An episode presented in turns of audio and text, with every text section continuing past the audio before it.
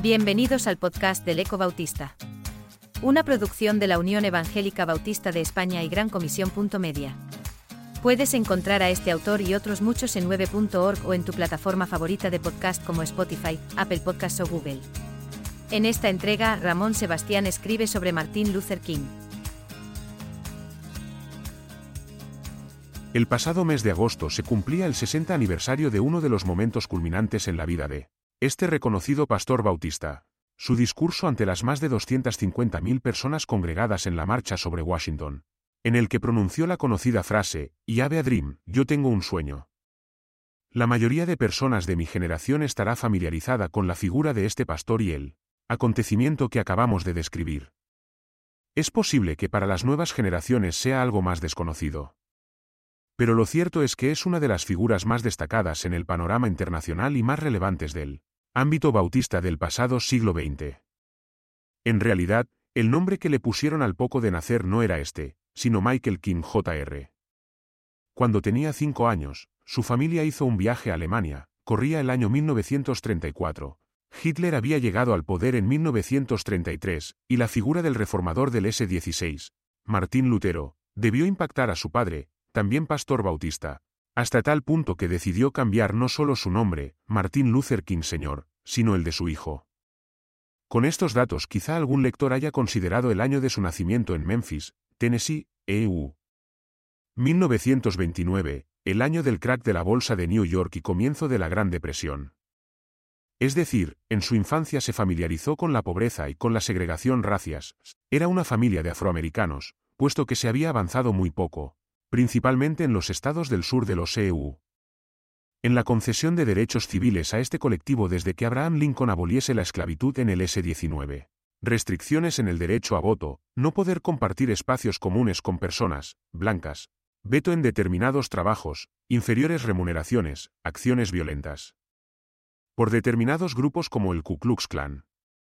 Pese a estas situaciones nuestro personaje realizó estudios superiores, primero en el Morehouse College, Universidad para Estudiantes Afroamericanos, donde se graduó en Sociología en 1948. Tres años después se licenció en Teología en un seminario de Pensilvania y finalmente obtuvo un doctorado en Filosofía en la Universidad de Boston, 1955. El año anterior a su doctorado inició su ministerio pastoral en una iglesia bautista de Montgomery, Alabama, y en 1960 pasó a Atlanta, Georgia, EU. Donde estuvo de pastor junto con su padre en la iglesia bautista Ebenezer. Hasta aquí tendríamos una biografía más de uno de tantos pastores norteamericanos, eso sí, con claras inquietudes sobre el estado en el que se encontraba el colectivo afroamericano de su país. Pero en 1955 se produjo un acontecimiento que marcó el inicio de su carrera como activista en pro de los derechos humanos, en la línea de la no violencia, en la ciudad en la que estaba de pastor, una mujer negra fue arrestada por no ceder el asiento en un autobús a un hombre blanco, lo cual suponía la violación de una de las leyes segregacionistas.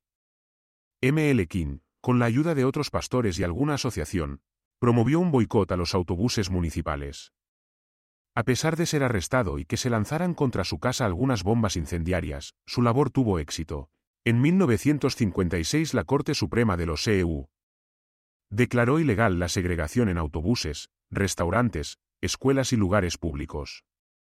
Al año siguiente promovió la fundación de la SCLC, de la que fue su presidente hasta que fue asesinado. En cuanto a su ideología era un movimiento pacifista que organizaron las iglesias afroamericanas para conseguir la igualdad de derechos civiles y que apostaba por protestas y acciones de desobediencia civil no violentas. A partir de entonces su carrera y popularidad se disparó, también sus enemigos. Se ha estimado que la normalización en el derecho a voto fue uno de los temas más destacados en la política norteamericana de la década de los años 60. Y allí donde surgía un conflicto segregacionista, allí se presentaba el SCLC. Un claro ejemplo de la tensión que se alcanzaba se produjo en Birmingham, Alabama, en 1962 y 1963. Ante una serie de atentados de corte racista y detenciones de partidarios de los derechos civiles, Acudieron ML King y la SCLC.